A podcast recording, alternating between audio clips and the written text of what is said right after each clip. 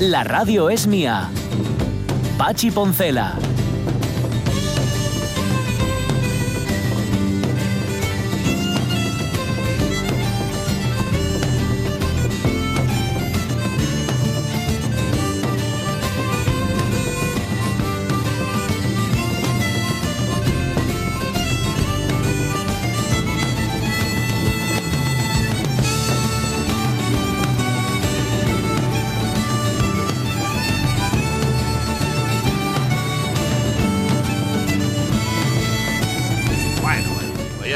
Aquí de nuevo, todo bien, todo en su sitio. Hemos dejado a Sonia Villaneda en dura pugna contra una impresora. Es algo así como Santa Georgina y el Dragón, podríamos decir. Em, por cierto, hablando de San Jorge, acordaos que tenéis una cita en Barcelona ¿eh? el día 23 de abril, no solamente con el libro y la rosa, sino con los niños de humo de Aitana Castaño que lo va a mm. presentar en, ojo, en Barcelona el 23 de abril, el día de San Jordi. Tengo que movilizar ahí a las huestes de la leyenda urbana. Por supuesto, los que están ahí que no están realmente, porque son leyendas, no, funciona. Oye, este fin de semana, el sábado en concreto, se estrenaba Corinta y el espectáculo. Estaríais toda la familia allí, ¿no? Sí, prácticamente. ¿Cómo fue la cosa? ¿Te gustó? Pues estuvo bastante bien, la verdad. Bastante bien, ya sabes que la palabra bastante está prohibida en este programa porque bastante es como que no es pues, suficiente. ¿Te pues gustó o no te gustó? ¿Te gustó? Me gustó, ¿Y en, tu familia qué opinaron? Pues sí, que está bastante, bastante bien. Está bastante bien. ¿Está, ¿Era fiel al, al personaje? Sí. ¿A tu tía abuela? Bastante. Bastante. Sí, sí, sí. Bastante fiel, sí. Bastante. O sea, está bien. Bien, bien, bien. Vale, vale, vale. De hecho, me consta que tú no lo vas a contar porque eres muy discreto, que algún pariente tuyo hasta se le saltaron las lágrimas. Sí, algunos, varios. Varios, de hecho, ¿no? Varios, varios. Vale, vale. ¿Cómo soy los tellados de reservados? No contáis nada, ¿eh? Tengo que arrancarte las, las, cosas casi con, con forceps. Pero, sí, sí. Eh, estoy ayer viendo, eh, bueno, más bien escuchando por la radio como Tiger Woods después de porrón de años, como 11 años sin ganar un gran de estos. se ponía otra vez la espantosa, espantosísima tarje, chaqueta ah, verde esta por haber ganado el Masters de Augusta, el quinto que consigue. Pero no dejaba de asombrarme como el relato que hacían de la vida de este señor que, se ha... Pasando de puntillas por cierta parte. pasando de puntillas, no, contándolo al revés, diciendo ah. que había tenido problemas con su mujer. Perdón, la que tuvo, el que tuvo problemas fue su mujer con él. pero, no solo su mujer. Y no solo su mujer, sí, sí, vamos, yo la historia completa no me la conozco, pero lo poquito que sé no estaba mal contada. O sea, no era su mujer, fue su mujer la que tuvo un problema con este hombre. Eso, esto que parece una tontería y diréis vosotros, ah, ya estamos, ya estamos hilando fino. Pues sí, estamos hilando fino, porque las cosas hay que contarlas bien. a ver si va a ser que, este señor. Una cosa no significa lo mismo que la otra. Por supuesto, significa justamente todo lo contrario. Ah, eh, ¿Quién es el sujeto? El vuelo, pero no, no, no, está claro. ¿Quién es el sujeto y quién es el objeto? Directo, en este caso. Pues nada, en cualquier caso, oye, enhorabuena Tiger Woods, que después de, de una vida de ha conseguido volver a meter eh, la bolita en el agujero, hacerlo como debía hacerlo. También eh, yo asistí a esto en una emisora que no era la nuestra, en una mm. emisora de la competencia, pues sabéis que aquí hacemos mucho zapping, y por mucho que os empeñéis, contar golf por la radio es una cosa complicadísima. no lo intentéis, no lo intentéis. Eso creo que ni, ni vamos, ni Víctor Hugo Morales. Ni Víctor Hugo Morales, no, no, ni, siquiera, ni siquiera, ni Héctor del Mar. Ni Héctor del Mar, Sería capaz de contarlo. Oye, el viernes, ya que hemos hablado de lo del sábado, el viernes teníais cita en el Evaristo Valle, Rema y Vive, ¿no? Rema y Vive, sí. Por cierto, agradecer a quienes fueron, que, eran muchos, se llenó la salita esta de tal. Y eso, y eso, que no era gratis. Y eso que no era gratis, ¿no? No, no, que de hecho yo iba con iba acompañado y, les cobraron. pero es que era curioso porque, bueno. Iba acompañado y les cobraron. Ah, sí, pero es que si entrabas por otra puerta no te cobraban. Ya, ya, ya. ya. Sí, era un poco extraño. Ah, vale, vale. Me da a mí. Ya. Pero bueno, sí, sí, bien, bien. Tuvimos que imponer, o, mejor dicho, superar ciertas dificultades técnicas que tienen que ver con el ir antes a preparar, es decir, con hacer tu trabajo. Ya, ya, ya. Pero... Que los cables funcionen, que los aparatos estén calentinos y tal. Pero bueno, la verdad es que el sitio es una, es una gozada. Hombre. Y, y la gente, bueno, además yo para reencontrarme con... Hubo alumnado de la UP, eh, mm. fueron muchos chavales, alumnado de, de mi hermano de mi hermano Juan que siempre presta a ver a, chavales ahí porque bueno íbamos a, hablar de pelis de romanos que puede sonar así un poco viejuno y les gustó mucho y igual les metimos el gusanillo para esta Semana Santa aprovechar el tirón esperemos. Pues, siempre está el TCM y otras cadenas no que, mira hoy revisan. el, domingo creo que este ah no no sé si fue ya el domingo pasado ya pusieron Gladiator. Gladiator ah. incluso Gladiator, pero la están poniendo una vez cada 15 días no pero ¿eh? en la en la 1 ah vale vale. que no es como que se dicho, sí, Hollywood y todo sí, eso. Sí, sí, está todo el día repitiendo. Y, eh, oía esta mañana también en una de las competencias, como dices tú, mm, Pachi, eh, que sí que en Semana Santa, desde luego, Benur caerán y todas estas. Benur, Cuobades, Espartacos, la triada Semana Santina. Pero que también la vida de Brian. Y mm, recordaban mm, una anécdota, bueno, una anécdota o esa circunstancia que tú ya nos has contado en el programa de cómo si no es por George Harrison, la peli no se hace. Hipotecó su casa para ponerles perres. iba, a financiar la, la, BBC porque Monty Python pues estaban trabajando para la BBC, estaban haciendo el Flying Circus. Hasta que alguien leyó el guion. y... leyeron el guion, claro, claro. Y les parecía que, que iba demasiado. En realidad, no, no es simplemente la vida, no, es la vida de Jesús, es la vida de Brian. simplemente es en los tiempos de Jesús. Y no les gustó. y bueno, efectivamente, George Harrison que hace un cameo. Hace un cameo en una de las. es una de las. No me acuerdo. Sí, es una de las eh, me parece, estoy diciéndolo de memoria, ¿eh? mm. pero creo que es uno de los que siguen a Brian cuando lo de la ah, alpargata. Sí, sí, y la calabaza. yo, es que seguía la calabaza. Claro, yo seguía la alpargata. Claro. La alpargata. Y creo que es uno de los que sale por ahí. Vale, vale, vale. Pero bueno, la verdad. Muy... Lo tenía referenciado mm, a las viejas con barba de lapidación. También. Ah, sí, sí. Oye, antes de irnos al Facebook, que nos vamos enseguida, mm. ya ¿qué tal tu dura y desigual lucha con la impresora? ¿Has conseguido dominarla? Ah, vale, ya, ya te pregunto después. Eh, eh, Tellado, espera, no, y miento, nos faltan pistas para tu mm. invitado. Ya he contado a los oyentes y a tus compañeros de, estudio, aquí de mesa, que hoy o te estrellas o alcanzas el estrellato. O sea, hoy es un día decisivo, lo, sabes, ¿no? Eres consciente de Eres bastante consciente de ello. Sí, muy sí, consciente, sí. bastante. No, ah, muy consciente. Muy consciente. Bueno, bueno, Vale, eso ya es, eso ser muy, muy consciente. Que, mm, vale, y doliente. dame pistas. Doy dos. Dame dos pistas. A ver. Personaje de hoy. Nacido en 1935. Bueno y murió con 42 años. Ajá, joven. Y tenía un hermano gemelo que murió tras el parto. Ahí va. Bueno, esto puede ayudar, pero más bien lo que hace es despistar. no tengo ni idea. Luego nos lo cuentas 11 y 14. Ayer fue Domingo de Ramos, Día de Madrinas, Día de Padrinos. Estamos la cabellera. Si no tiene padrino búfalo, padrino búfalo. soltadme, salvajes, soltadme. Primero hay que torturarle. ¡A por las antorchas y la leña! Ah. Angelitos míos, soltadme, por favor, preciosos. Os daré caramelos y chocolatinas y lo que queráis. No tengas miedo que al final llegan los federales y salvan de la hoguera Búfalo Mil. pues haga que vengan ya. ¡A ver los federales! ¡A ver los federales! Este era el padrino de la gran familia que encarnaba José Luis López que por cierto era confitero. Sí, sí. Claro, se lo tenía fácil para conseguir el bollo y demás.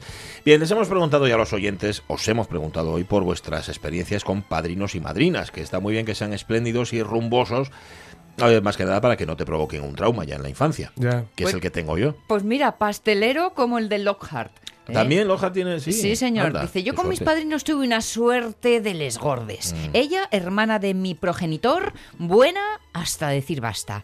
Él, músico, y me abrió la mente a un mundo maravilloso. Además, su familia era pastelera en la Viana. Me regalaban unos pegarates de meter miedo al pánico. La última pegarata que me dieron fue la que se usó como tarta en mi boda. ¡Hala! Ahí va. Mm. Bueno, pues nada. Enhorabuena, Lockhart. Eso sí que es tener suerte. Por cierto, que Lockhart eh, Mm, sonríe, nos agradece la entrevista a Otín. Ah. Dice, es una buena persona a la que en absoluto se merece lo que le pasó. Pues ojalá se quede en Uniobi. Ojalá, ojalá. Ojalá eso para él. Y para mm, nosotros. para Uniobi especialmente. Para nosotros. Para nosotros. Marce Gijón dice, pues en mi época los padrinos no eran tan espléndidos como ahora. Creo que nací antes de tiempo. No eran tan espléndidos, sí lo eran, pero claro, es que tampoco las, yo qué sé, las primeras comuniones que ahora son bodas, antes no era así, etcétera, etcétera. Todo se ha inflado muchísimo. Entonces ahora los padrinos se ven en la obligación de regalar cosas, que en fin, con un bollín ya estaba bien. Silsal, mis padrinos siempre me pusieron una pegarata, tartan, el atonarón, en condiciones. Por mi parte, la tradición no continúa. Lo dice de forma terminante. ¿Qué más? María Sun, mis padrinos eran mis abuelos y como mi madrina era yerana, siempre me daba la pegarata. Yo tengo un un ahijado y me porto con él y él conmigo. Este año me trajo un vaso grabado lleno de bombones y yo le regalé un libro. Jolín, qué bien. Pero nada de móviles ni aparatitos, ¿eh? Muy bien, muy bien. María Villanueva, eran tiempos difíciles, no tenían como para darme bollo. Yo era buena de conformar, así que si había bien y si no, también. Con mis ahijados intenté portarme lo mejor posible. Ahora me toca hacer de madrina y padrino con los ahijados de mis hijos. Es que esta juventud pasa de todo. Mm, sí, hay tradiciones que se van perdiendo. ¿eh? Roberto Cañal Miguelu, el padrín, pedía ahí la cartilla de la caja de ahorros, por supuesto, y mm. metía perres que nunca vi porque cogieronles para pagar el piso. Ahí va. La mi madrina morrió, la prubitina, cuando yo tenía ocho años, así que na. Pero Ramu tuvo lu hasta que me casé. Todos los años subía ahí un ramín de flores al ah, cementerio. Que me quedó pegame por la tarta del mi hermano. Claro, si tienes ah. hermanos y los tuyos sí que tienen padrino o madrina, pues oye, eh, un cachín, un cachín. A mí, cuando yo llegué, se acabó el bollo. Yo tengo en mi casa hay fotografías de los mis hermanos contemplando el bollo de Pascua, eso que hablábamos antes, ¿no? Con huevinos y con, pitinos y todo lo demás. Yo nunca vi uno de esos. En la vida, no tuve infancia. Desde entonces, desde entonces te sientes un niño frustrado. Totalmente. Y estoy ahora, si alguien quiere quiere tener un detalle y traerme un bollo de esos de apadrinadme. apadrinadme, apadrinad un poncela. Dice Rubén Cardín, siempre tuve buenos padrinos. El mi padrín todavía vive, ha hecho un chaval. Siempre nos llevaba la palma, siempre yo os llevaba la palma o el laurel y ellos al domingo siguiente traían el bollo con una casina de chocolate también y unos pitinos amarillos que no se comían. No, ¿eh? esos no quieren de lana. Dice el jeje de milagro, de milagro no se comía. Cuando llevaba la palma a la madrina poníame una copa de Sansón y unes galletes. ¡Hombre! Qué contento me ponía. No, verás. Que ya, sobre todo por Sansón. ¿Cuántas veces, eh? De volver a casa con el Sansón. Sí, sí. De, devolver en casa con el Sansón cuando te pasaba.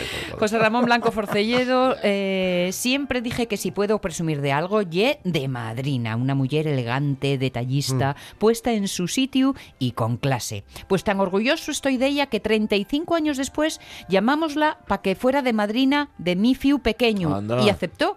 Así que sigue con nos. Saludín. Qué bien. Eh, eso además está muy bien porque te aseguras ya de que va a ser una buena madrina. Que igual escoges a otra, al chiquillo, y te sale rana. Ya, ya tenga antecedentes. Claro, dice, esta, buena, esto es un fichaje que hemos hecho. Conchita Laviana dice, los mejores padrinos siempre una tarta de almendra y encima cuatro roscos de bizcocho. Total, cinco pisos. Toma. Cinco pisos de bollo, ¿eh?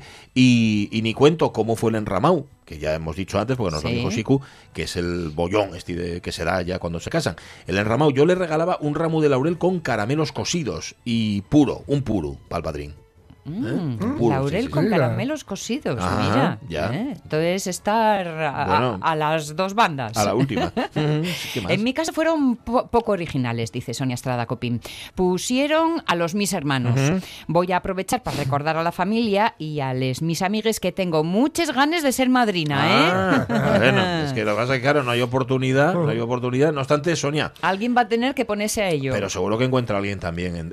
Si habla, si mete esto por internet y fijo, fijo que aquí en, el Facebook. Yo creo que está pensando en un nombre concreto ya. Es ¿eh? posible. En un alguien. Dice Catalina Maral, pues yo tuve padrinos de pila, amigos de mis padres, y padrinos en papel, unos tíos míos que estaban fuera. Pero la verdad es que no me dejaban llevar la palma para no comprometerlos. Así que nada. Ah. Debo decir que conservo buen recuerdo de ambos, o sea, de los de pila y los de papel. Y algún detalle me cayó en algún momento, pero sin compromiso. Vale. Por mi parte, intenté ser buena madrina, no sé si lo conseguí, aunque cuando bauticé a mi hijada yo acababa de hacer la comunión. Y recuerdo que el primer regalo de bollo que le di fue un Kinder sorpresa. Me gasté la paga de tres semanas. Y para mí era un tesoro, ya que nunca me habían comprado uno y evidentemente no podía acceder a ello. Eran otros tiempos. O sea, Catalina compró un huevo Kinder para la hijada y ella no lo comía. Fíjate. Qué cosa, ¿eh? ¿Eh? eh sí, sí. ¿Qué más? Muy bueno. Eugenia Díaz Ordóñez. Pues yo con madrina sobre el papel que nunca ejerció de ello en ningún sentido, pero con un padrino que suplió con creces la otra parte. Cuando yo era pequeña pasó momentos difíciles, pero siempre tuvo un Conservo completos y uso los pendientes que me regaló para el bautizo y hace 48 años, aunque para mí el mejor regalo son los miles de momentos que tengo con él, la compañía, las risas, comedias y sidras que a día de hoy seguimos compartiendo siempre que tenemos oportunidad. Edito porque creo que merece la pena que lo cuente. En 1971, cuando yo nací, no estaba muy bien visto ser filla de moza soltera. Ahí mi madre me crió con siete candidatas casa madrina, cogióme la menos generosa, y ningún candidato a padrín. El Mitium Marcelino fue el primero y único que se ofreció sin ningún problema. Muy bien. Claro, en el 71 dice, a ver si voy yo a madrinar. Calla, calla, calla. Y él, mira, ahí tienes al tío Marcelino. Muy bien. señor. Marcelino, si todavía sigues por el mundo y nos estás escuchando. Luis José Vigil, los míos fueron padrinos Lobatón. Quién sabe ande, quién sabe cuándo, que, no, los que no los olió. Águeda González Díaz, en mi caso, mis padrinos son mi tía y su marido. No me quejo, ¿eh? me dieron bollo estrictamente hasta los 18. Casi siempre la ropa o zapatos. Un par de veces sí me dieron bollo bollo, con su pitín amarillo y todo. Además, mm. mi abuela, que dio siempre bollo a los suyos, siempre, subraya, nos hacía a los nietos unos bollos con chorizo, tocino y huevo. Bueno, y dice ella que no es madrina. Mm. Ella no le tocó ser madrina. Mira, que tenemos además dos con foto. Sí, Alfredo García Vázquez, Domingo de Ramos y Día de la República coinciden hoy como en esta foto del 36 en Turón, un Domingo de Ramos en época republicana. Mi abuelita, Genara de Azadón, mis tíos Manolín, que es mi padrín, Tere y mi padre Fredo, siendo un bebé. Buenos días. Y, salud pone, no añade lo de República porque debajo pone la fotografía esta de Ramos y la bandera republicana. Así que no hace falta que lo añada. y la otra es de Elena Noval, está la foto que nos pone y de Ramos, año 63, delante de San Lorenzo, en Gijón. Tuve unos padrinos muy rumbosos. El padrín, que ya era gran amigo de mi padre, regalábame el bollo y un sobre con cinco billetinos de 100 pesetes. Ay, nuevinos además, ¿eh? y con la numeración correlativa, que viven de frente para la hucha. Solía acompañarlo con un detallín, por ejemplo, una cajina para guardar los pañuelos o un estuchín con todos los sacramentos para hacer la manicura, cocinas así. La mi madrina siempre un bollo de la playa, de la confitería de la playa, y algún detalluco, unos cubiertos, material para la escuela, va, bobo, cosuques. Teniendo en cuenta los años de los que hablamos, puedo decir que el padrín y la madrina eran bien generosos y espléndidos, sí señor. Y que tú sales guapísima, Elena, en la foto. Muy guapa. También te lo digo, sales posando, que, que vaya palmón, por cierto. Con ¿eh? palma de chico, ¿no? Estas no eran las de ah, chico. sí, ni idea, yo como nunca tú. Y las trenzadas, las de chica. Ah, Qué pues bien, me presta más todavía con esta. Es que muy guapa. Y Carmen Sanfeliz, que está encantadísima dice yo, estreno ahijado. Mm. Esteban, tiene 10 meses. Ay, a ver qué ibas a regalar, que el domingo toca a ti, Carmen. ¿eh? Sí, sí, sí. Y me vais a permitir, porque es que a, Lockhart, el pobre, como le tengo por el. Claro, llega por mensaje. Por mensaje, por, pues. cierto, por la radio mía, pues, precisamente, pues a veces nos queda fuera de, lectura. Y el otro día que hablábamos de pertenecer o haber estado en una mesa electoral, eh, reímos vosotros porque dice, quéjate cuatro veces. Cuatro veces y tocó él. Una de presidente, dos de vocal, una de suplente. Que, que no hay más gente. Ya. Bueno, eh, creo que le pasaba a quien era Rubén, me parece. Bueno, a uno de nuestros oyentes le ocurría también tres veces, había estado de presidente. Y yo de vocal este año. ya os contaré mi experiencia al respecto. Luego eh, tiene eh, una anécdota más larga, pero bueno, yo La contamos en otro momento. Mm, eh, pues estupendo. Si queréis ponernos más mensajes en torno a padrinos, madrinas y demás, lo podéis hacer. Bollos, ramos, lo que queráis. Lo que suena, por cierto, es la música del padrino. lo que pasa es que no los temas más reconocibles. Esto es una mm. mazurca del padrino. Y estáis viendo todos ahora mismo, seguro, seguro, el, baile. y a Tesio, el grandón, que no vamos a dar más pistas sobre él, el grandón, que bailando con una niña que no sé quién ah, es, encima de sus pies. Los zapatos. ¿Verdad? Sí. Lo que tiene la música, ¿verdad? Cómo la asocias a imágenes que te quedan para siempre. Y consigue eso de que, como, como es una, escena tan cotidiana, pues vas como con ellos, ¿no? Y no con los del FBI que están apuntando matrículas. Y es verdad, te quedas con lo guapo. ¿eh? Oye, por cierto, hablando de imágenes terribles, terribles, hoy una imagen terrible es nuestra efemeridona, y es una efemeridona trágica. Sí, sí, sí, sí. es una efemeridona trágica, pero es que hay que transitar. Sí, sí, sí, sí, Vamos a irnos al campo de concentración de Bergen-Belsen, que tal día como hoy. Sí, pero sin entrar, ¿eh? Sin entrar, no, no, vamos a quedarnos fuera. Quienes entraron fueron las tropas británicas, tal día como hoy, y lo contaremos. Pero antes queremos contar noticias.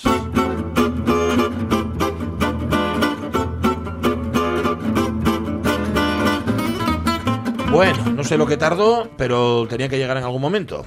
La primera foto a un agujero negro tiene alma asturiana. ¡Lo sí, señor. Patata conexión. Ah, y, un paisano señalándola. Ahí, está, ahí, la foto. sí. Bueno, sabes, el logro histórico, por primera vez el ser humano capaz de fotografiar un agujero negro, un avance científico que efectivamente tiene huella asturiana.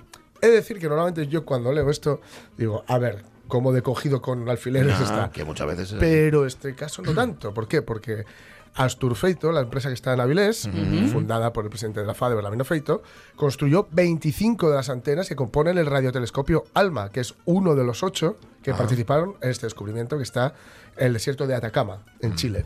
Que además nuestro amigo Miguel, Miguel, eh, Miguel Martín. Miguel Martín, pues el- dentro de la promoción Splashdown, que por cierto ya te puedes ya puedes entrar a la página Sí, mira, anotar. y, a- Y apuntarte y ya. apuntarte, etcétera, que además tiene va a estar aquí y va a estar en Barcelona. Es- Sí, tienen spinning off, Sí, ¿no? dos. Barcelona. o Eso, tiene esta cosa tan, tan nuestra de hacer algo muy chulo y luego tener que llevarlo afuera. Sí. Y, Spinning, digo yo. eh, Señor, ¿en qué está pensando? qué vicio tienes. Ay, señor. Bueno, el caso es que pues, parte de la programación de Splash Sound era vi- visitar precisamente las instalaciones, esas instalaciones para ver cómo hacían estas cosas para bueno, los telescopios, etcétera, ¿no? Y bueno, efectivamente, ¿no? Pues la verdad es que es mm, cuando ves un poco de todo el proceso que llevó esto, en 2007 ya comenzaron a, hacer las, a fabricar estas cosas. Es cierto que no se fabrica para esto, se fabrica para más cosas. Es decir, sus funciones habituales, de estos, las funciones habituales de estos telescopios son otras. Pero bueno, son las que han hecho posible efectivamente eh, pues eso, la, la foto. Y sí que es verdad que ya en 2017 estaba esto en, en marcha, ¿no? Porque aquí es cuando, bueno, Event Horizon Telescope, que es un poco el- a través del el, el organismo a través del cual se ha ido canalizando todo esto, Ajá. pues empezaron a, a- a funcionar. Y la verdad es que me ha resultado esto... dice que- Grato. sí, dice que bueno, es un, eh, cuando un proyecto en el que participas es de cierta utilidad, se siente alegría por la parte que, que nos toca, dice pre- precisamente pues Belardino Feito, etcétera. y, y es curioso porque esto es un, es un eh, bueno, una- un proyecto que nace financiado al menos, que es lo, lo, lo- lo más complicado, por Bill Gates. Y por Charles Simonyi, que Charles Simonyi no sé quién es, pero Bill Gates, bueno, ya Sí, sé quién es. suena, Sí, ¿no? nos suena de algo, el sí. fundador de, de Microsoft, ¿no? Sí. Eh, son quienes han estado pagando ahí un poco esto. La verdad es que, bueno, está bien, pero bueno, no sé, molaba que, que- que- que hubiera otro tipo. Más que nada porque si organi- organismos, perdón, eh, que no fueran privados, sino que fueran eh, estatales o lo que fuera, colaboraran en estas cosas, pues te vas a, a colaborar en esto y acabas colaborando en más historias. ¿no? claro. Y a lo mejor es más interesante porque de momento esto pues ha servido para algo, pero si no, pues a lo mejor acaba sirviendo para, qué sé, para vendernos alguna cosa. También, ¿no? Nos convertimos nosotros en clientes, ¿no? Sí, Más sí, que en sí. proveedores. O sea que bueno, en esta ocasión, lo que se dice también en el argot está eh, o la patata connection o ponerle la boina a la Ponerle la noticia. boina, sí, también. Pues en esta ocasión la boina de la noticia está más que justificada. Sí. Así que como si fuera una fiesta de Prado a las 5 de la mañana. Venga. Si yo pudiera. Esta canción, aparte de ser muy bonita, es el mejor detector etílico que yo conozco. Sí, sobre todo porque a partir de la primera estrofa ya nadie sabe. ¿no? La, la negra de Montes no sabe muy bien. dónde-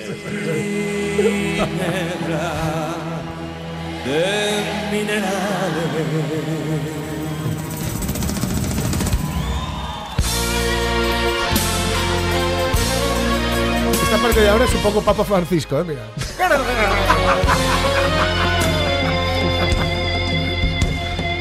Yo soy un hombre del sur, polvo, sol, fatiga y vez si somos responsables o irresponsables, que ahora lo que podríamos hacer es dejar que sonara entera, ¿Eh? asegurarnos cinco o seis minutos de emisión sin decir una sola Sí, palabra sí, y sí. encima hacer que subiera la audiencia. Pero no lo vamos a hacer.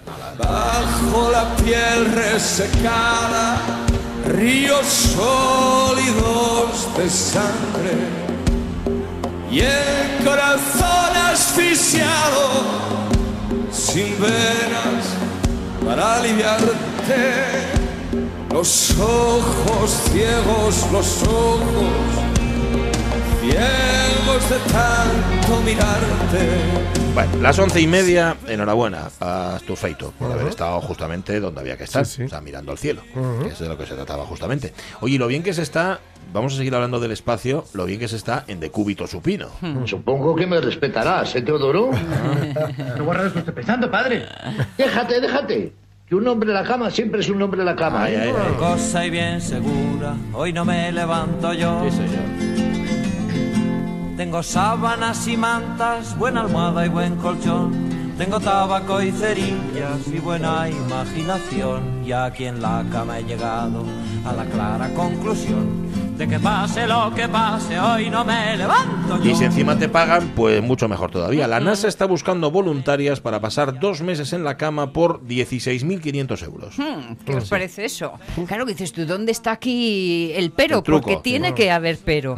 Bueno, pues es que lo que se busca, y porque es la NASA quien lo paga, es eh, conocer cuáles son las consecuencias que pueden tener en el cuerpo tras un viaje un astronauta.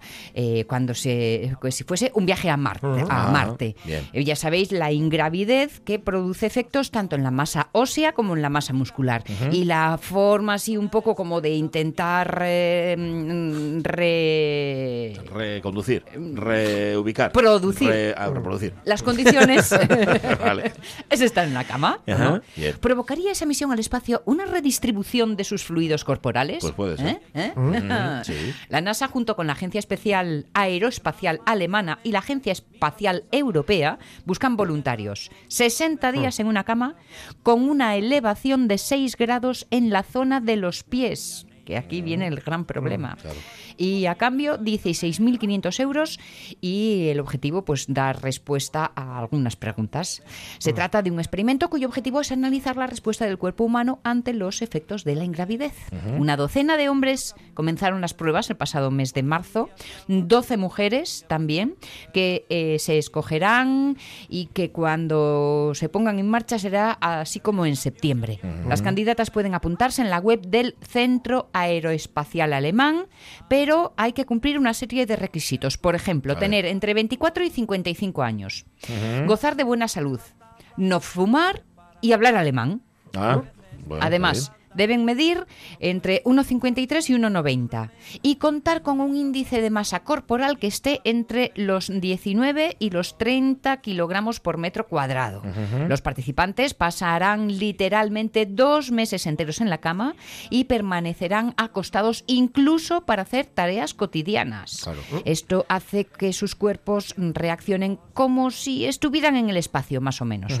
Entre las personas que suelen participar en este tipo de estudios, dice la NASA que hay quien cuenta con una motivación personal o científica. Ya. O por perres. Pues, hombre, fundamentalmente, si te pagan 16.000 no sé qué euros, 16.500 por estar... Ojo, eh, que esto es, una, es un experimento científico. Sí, sí, sí. Dos meses en la cama no el cuerpo se va a resentir fijo, Totalmente, totalmente. Y no solo el cuerpo. Bueno, después de esta noticia, no obstante, oye, ¿A qué apetece? Bueno, yo me voy a echar un ratito. Es que ¿Eh? en la parada me está dando el solazo y, para mí que he perdido sale. sí, señor. Vete a echarte un poquitín. Vete a echarte. Mi suegra más duramente, mi hija desapareció y me trajo un té con leche y unas lonchas. Siempre me ha gustado mucho esta canción de Chicho Sánchez Ferlosio, porque dice que al final concluye, ¿no? La moraleja, dice que, que, es que lo de levantarnos nos lo podemos saltar. Pero claro, como vivimos en esta, en esta época de actuar por actuar, pues claro, claro. nos damos cuenta. Y lo de levantarte te lo puedes tú saltar. Pues oye, mm. que no cunda, ¿eh? No está entre vosotros.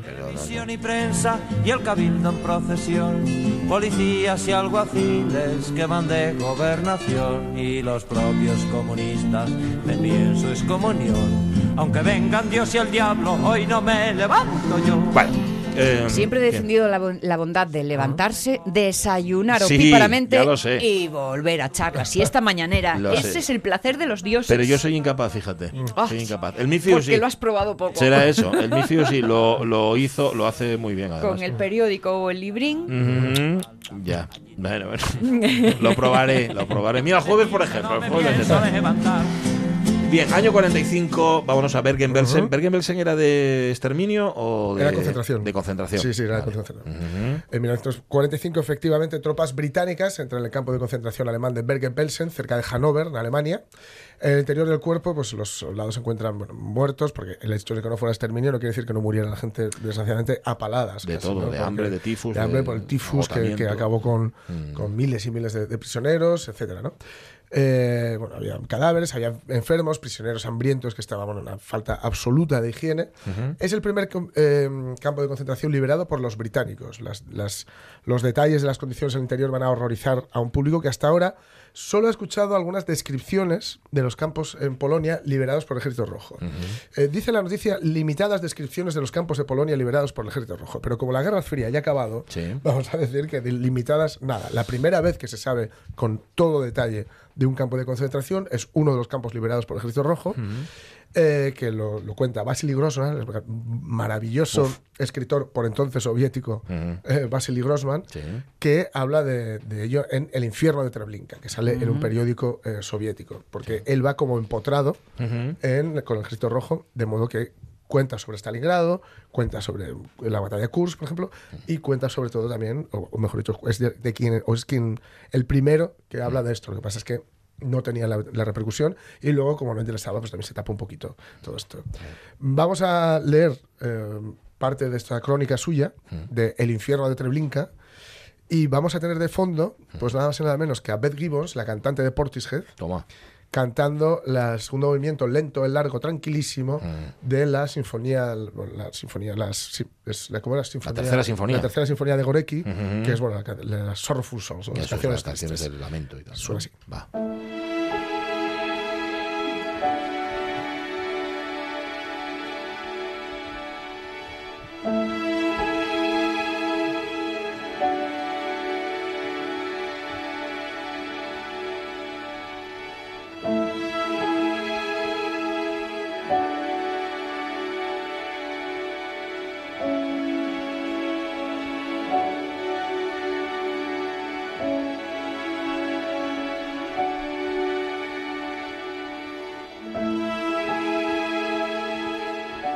Este de Varsovia, a lo largo del Bug occidental, se extienden arenales, pantanos y terrenos cubiertos de espesos bosques de pinos y de árboles, foliáceos.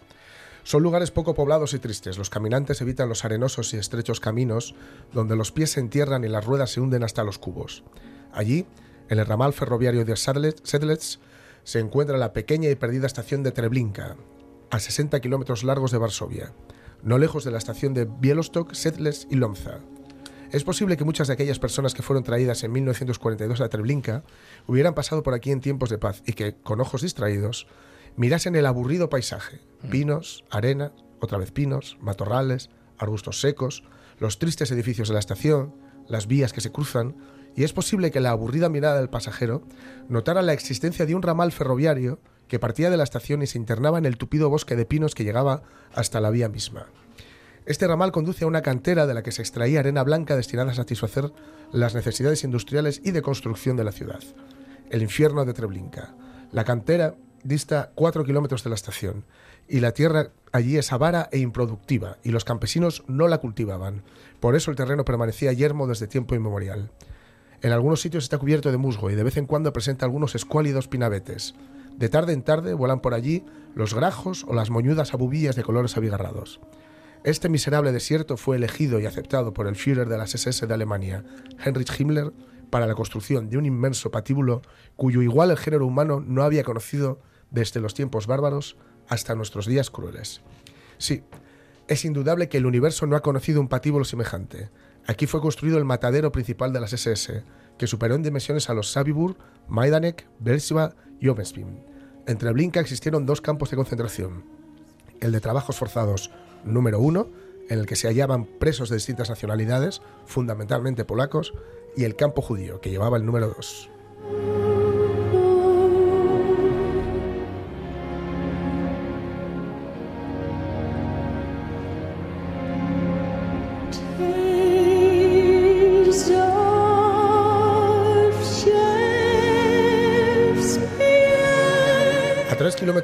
Alemanes comenzaron en mayo de 1942 la construcción de un nuevo campo.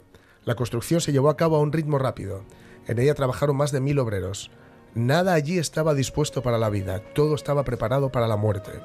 La existencia de este campo, según el pensamiento de Himmler, debía permanecer en el más absoluto secreto. Ni una sola persona debía salir viva de su recinto. Y absolutamente a nadie se le permitió acercarse a él. A un kilómetro de distancia se hacía fuego sin previo aviso sobre todo aquel que por casualidad pasara por allí. Se prohibía a los aviones alemanes que volaran sobre esta zona. Las víctimas traídas en trenes que circulaban por un ramal ferroviario especialmente derivado no sabían, hasta los últimos minutos, cuál era la suerte que les esperaba. A, a la guardia que acompañaba los trenes no la dejaban llegar ni siquiera hasta donde se hallaba la vigilancia exterior del campo. A la llegada de los vagones se encargaban de su custodia los SS, los trenes, compuestos por lo general de 60 vagones, 60 vagones, se dividían en tres partes al llegar al bosque, y la locomotora enviaba sucesivamente tandas de 20 vagones hacia el andén del, campo. La locomotora empujaba los vagones por detrás y se detenía las alambradas de tal manera que ni el maquinista ni el fogonero traspasaban los límites del campo. Cuando los vagones quedaban descargados, el suboficial de SS que estaba de guardia daba un pitido para llamar a los siguientes 20 vagones, que esperaban a 200 metros. Cuando se descargaban los 60 vagones, la jefatura del campo telefoneaba a la estación para que enviaran un nuevo tren y se hacía avanzar por la vía al que se había quedado vacío hasta la cantera donde los vagones eran cargados de arena y se marchaban a las estaciones de Treblinka y Malquinia.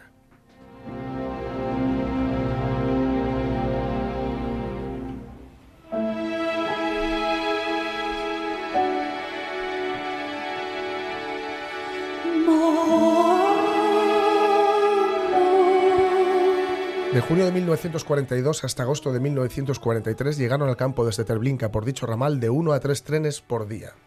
Cada tren estaba formado por 60 vagones y cada uno de estos transportaba por lo menos 150 personas. Testimonios como este los hemos reunido a decenas. Incluso si reducimos las cifras del movimiento de trenes hacia Treblinka, aportadas por los testigos, aproximadamente a la mitad, de todos aproximadamente a la mitad, de todos modos, la cantidad de personas transportadas allí en 13 meses resultará ser de unos 3 millones. Hoy los testigos han hablado y han aclamado la tierra y las piedras. Y hoy, ante la conciencia del mundo, ante los ojos de la humanidad, podemos, de manera minuciosa, paso tras paso, atravesar los círculos del infierno de Treblinka, en comparación con el cual el de Dante resulta un juego inofensivo e inocente de Satán. Todo lo que se escribe más adelante ha sido tomado de los relatos de testigos que aún viven, de los testimonios de personas que trabajaron en Treblinka desde el primer día de existencia del campo hasta el día 2 de agosto de 1943, cuando los condenados a muerte se sublevaron, prendieron fuego al campo y huyeron al bosque. Y de las declaraciones de los guardianes detenidos, quienes confirmaron palabra por palabra, quienes la confirmaron palabra por palabra, y en muchos casos completaron los relatos de los testigos. A estas gentes las he visto yo personalmente. Hablé larga y detalladamente con ellas. Sus declaraciones escritas están ante mí sobre la mesa y todos estos numerosos testimonios de diversas fuentes concuerdan entre sí en todos los detalles, empezando por la descripción del perro amaestrado del comandante, Barí, y terminando por la descripción de los procedimientos para el asesinato de las víctimas y la construcción del patíbulo en cadena. Pasemos a través, a través de los círculos del infierno de Treblinka.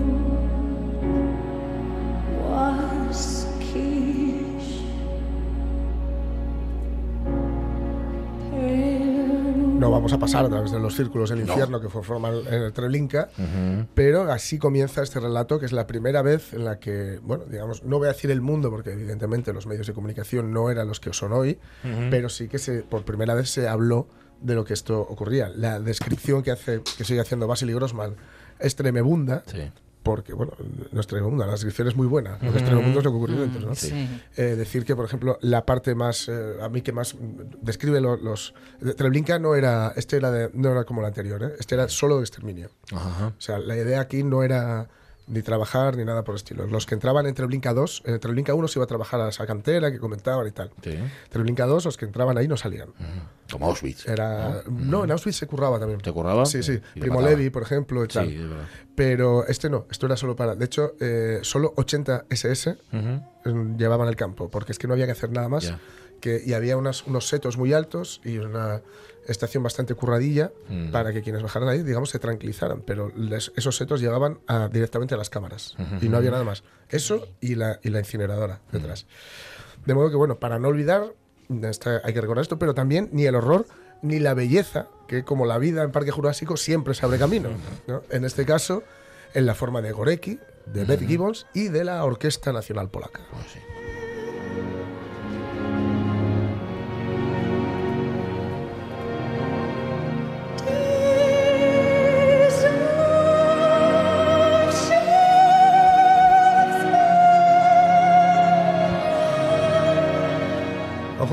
¿eh? No bueno, bueno, anda sin voz esta señora. Vamos, que cuando llegaron a liberar los campos mm. ya se sabía lo que había en los campos. Mm, digo, para evitar eso de que no, es que no estábamos enterados, no, teníamos noticias. no creo que evitar el susto, ¿eh? No, bueno, tampoco, pero... no, pero es que luego la población alemana se cubrió mucho diciendo que no sabían nada. no estábamos informados. En Bergen-Belsen, por ejemplo, el que comentábamos al principio, que es el que, el que entraron los, el ejército británico, eh, los testimonios decían, o sea, de mano decían, pero vamos a ver, eh, se huele a kilómetros. Mm, lo que ocurre aquí, literalmente. Sí, sí, literalmente. Se huele a kilómetros. No nos podéis decir que no sabíais nada. ¿no? De hecho, luego Eisenhower, eh, según fueron apareciendo más campos y se, se graban las famosas imágenes que luego serán utilizadas en el juicio de Nuremberg, imágenes grabadas, por cierto, por el equipo de, si no recuerdo mal, de William, no, de William Waller, no, perdón, no recuerdo ahora, de, un director de Hollywood, que luego, bueno, que estos que iban, era su trabajo, ¿no? que luego no, no, hicieron nada más, porque no, se quedaron muy, muy impactados, ¿no? Impactados, ¿no? eh, Eisenhower mandó a las poblaciones alemanas cercanas a los campos que fueran a ayudar a, limpiar cadáveres, etcétera. Ah, para que vieran. Y dijo algo así como que eh, dicen que no se habían enterado. Dice, bueno, pues se van a enterar. Claro, que se enteren. Por cierto, recordar la muerte de Neus Catalá, la ah, última superviviente española de los campos, que fue hace dos días, 103 años. Sí, sí, sí. Eh, con ella se va un trozo de memoria. Hay que seguir recordando estas cosas, ¿eh? Que parece que pesados sois. No, creo que no. Eh, tal día como el año 45, las tropas británicas entraban en Bergen-Belsen, las 11 y 47 minutos de la mañana, pero en efecto, hay que seguir. Que hay que seguir, hombre. Jolín. Claro, y contamos estas cosas, son tan sobrecogedoras y luego cuesta coger otra vez el pulso. Susana Fernández Iglesias, muy buenos días. Buenos días, ¿qué tal estáis? Pues bien, tú no estás aquí con nosotros porque me imagino tienes vorágine de las tuyas, ¿no?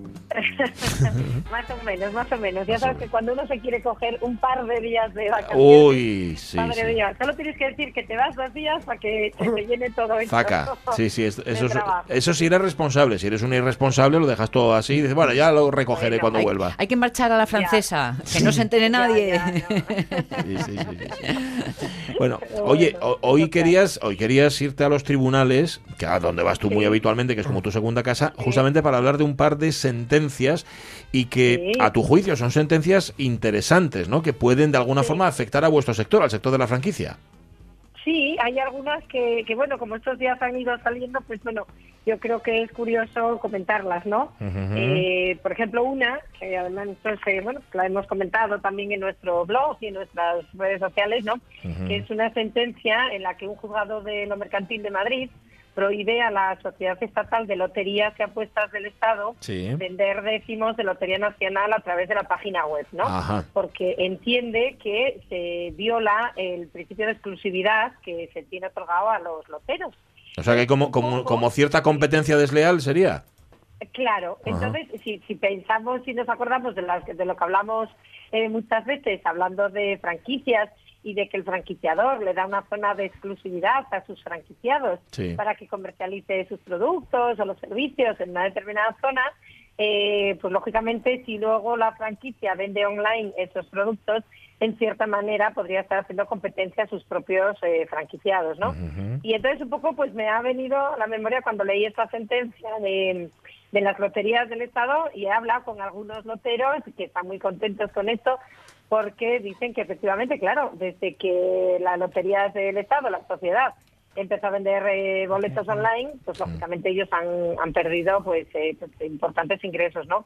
Tú piensas que ellos además ya sabemos cómo va el tema de concesión de, la, de, de los eh, de los establecimientos para la venta de lotería pues claro, tú tienes una zona, tienes, eh, bueno, pues unas obligaciones, solo puedes vender eso. Ellos se quejan un poco, ¿no? Pues de que lotería la vende cualquier persona, pero ellos no pueden vender más que lotería, ¿no? Entonces yo creo que es justo eh, esta sentencia, seguro que habrá quien opine distinto, pero yo me parece que es justo que para las personas que tienen una zona de trabajo de exclusividad y que solo tienen la posibilidad de vender esos productos, pues bueno, que, la propia mm. sociedad estatal no les haga competencia. Claro, eso te iba a decir, es, como si es como si tu propia... Lo que pasa es que también estoy pensando yo, si tú estás franquiciado, eh, yo qué sé, una marca, imagínate, de cosméticos, por ejemplo, y esa central o, digamos la marca vende a través de Internet, también te está haciendo la competencia, ¿no?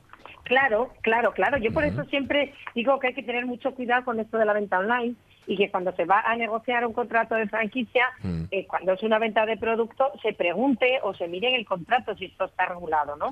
En los contratos hace años, eh, los contratos que son más antiguos y que a lo mejor se han ido pues renovando automáticamente, pues no se, no se planteaba esta cuestión, porque nadie pensaba que, el tema de la venta online iba a llegar a los puntos en los que estamos ahora, ¿no? Mm. Sin embargo, ahora yo no concibo un contrato de franquicia en el que no se prevea específicamente todo este tema de la venta online, ¿no? Cuando ah. estamos hablando de una venta de productos. Claro, porque eh, el otro día lo comentábamos, Susana, cuando estabas aquí, que quizá lo, mm, a ver, justo entre comillas, y seguro que se me, no veo cosas que ahora dirán, ah, es que la venta online sea más cara ya que va a haber además unos gastos de transporte. Y de esta forma no haces competencia a los que tienen un, puesto físico, pero sin embargo das servicio en aquellos rincones donde no tienes una tienda ad hoc. Que te cobren recargo, ¿no? claro, y así se equilibra un poco la competencia, ¿no? Con los tuyos mismos.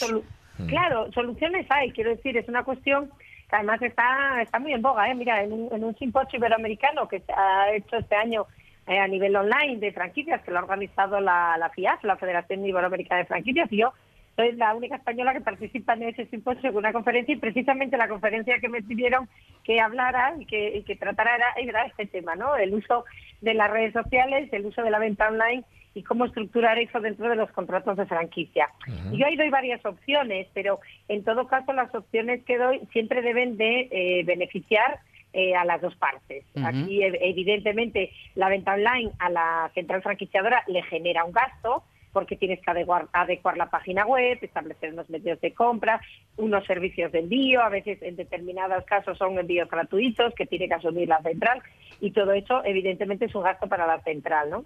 Pero también es verdad que es una manera de que la central eh, pues potencie su imagen de marca a, ya a nivel mundial, porque claro, las redes sociales y internet es ilimitado, y, pero luego también eso no puede generar una competencia real contra el franquiciado que tiene una zona. Entonces, oye, mm, favorece que vaya el público a recogerlo al establecimiento del franquiciado, reparte los, los, beneficios que, que te genere la venta de ese producto una vez descontados todos esos gastos vamos a compartirlos con el franquiciado que me ha pagado por tener esa zona de exclusividad, que no lo debemos olvidar, ¿no? Entonces, bueno, yo creo que hay maneras de articularlo, pero es importante que se articule. Es decir, no se puede prever hoy en día que por mucho que una franquicia hoy en día no venda no venda online, pensar que dentro de unos meses, uno o dos años, no lo va a hacer, ¿no?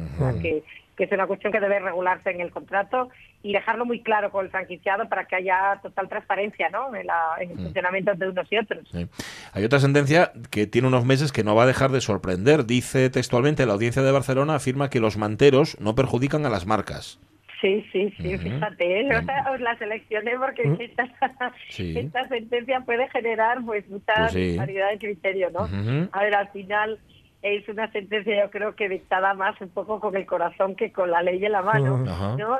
pensando pues que pues, pues esa gente que vende en la calle, que bueno, vende bolsos a 20 euros, que su beneficio es muy pequeño, al final el, público objetivo, el que se quiere comprar un Louis Vuitton, un, yo qué sé, ¿no? Un Chanel auténtico, pues pues no es competencia el que eso se venda en la calle, ¿no?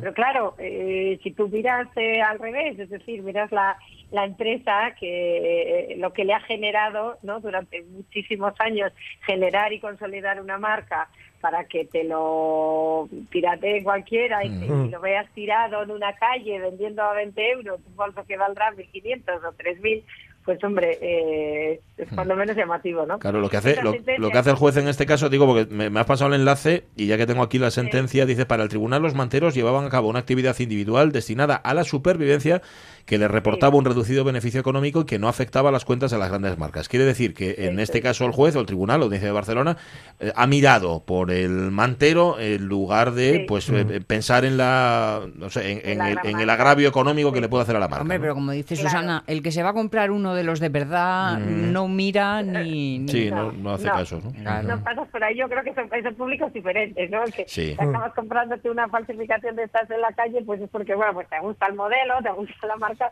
y obviamente no te puedes permitir gastarte lo que cuestan esas marcas de lujo, ¿no?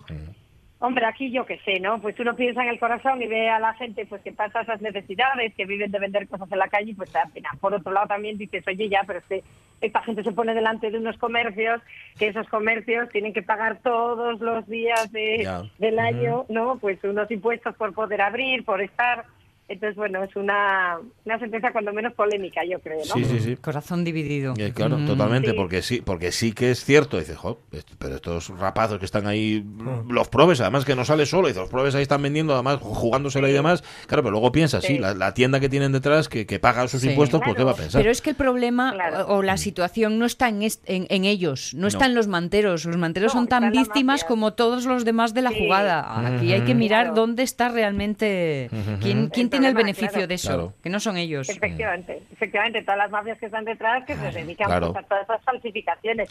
Estos pobrecitos, pues dices tú, pues mira, si se sacan 5 euros en cada bolso y les da para comer algo calentito en el día, pues a todos nos da pena, ¿no? Y al final tú dices, joder, que no les persigan, pobres chavales. Pero bueno, al final hay que verse también en el lado de, pues eso, sobre todo del comerciante, ¿no? Yo a veces cuando les ves en las playas y en las zonas de turismo, ¿no? Que están todos ahí delante y detrás en segunda fila pues los empresarios, los comerciantes que llevan todo el año pagando y, hombre, eso es mm. tremendo. ¿Eh? o, las navidades que se ponen por ahí y tanto y tal, ¿no? la Semana Negra, por ejemplo, estoy pensando. Exactamente, exactamente, mm. ¿no? Las fiestas de los sitios. Hombre, mm. es, un, es un debate interesante y yo creo que las dos, los dos puntos de vista tienen, tienen su defensa, ¿no? Pero pues bueno, me llamó la atención ver que la audiencia provincial de, Barcelona, hmm. pues al final se decantará, se decantará por esta sentencia, ¿no? Entonces, bueno, por eso la, la pasado. Pues sí. Pues muchas gracias, Susana. Eh, te iba a decir que el lunes nos encontramos, pero no es verdad. El lunes estamos en Avilés, el lunes 22, en la comida en la calle. Hmm. Y, hombre, salvo que ah, quieras salvo que quieras pasarte y estar ahí con nosotros, que el año pasado nos acompañaste. El estuve, sí. es verdad. Sí, sí, sí. Este año no voy a poder, no, este año no voy a poder, pues me voy unos días y el lunes tengo que hacer una paradita en Madrid, en una reunión y, y, sigo camino para aquí ya para pues, integrarme. Pero no te preocupes, guardamos un cacho de boyu de, de Pascua.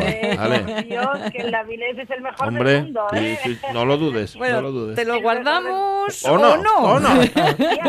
Porque yo, claro, yo ayer se lo di a mi hija ¿eh? en Avilés, que siempre se lo compramos en Avilés, que ya sabes que mi familia así, mm, sí. y que lo traigo aquí no, y no lo caté. A ver si ahora tengo un poco de suerte por la tarde y me da Ajá, en mi casa compraron uno de kilo y cuarto, no te digo más. Y queda, y queda, pero ni el cuarto queda. Una cosa tremenda.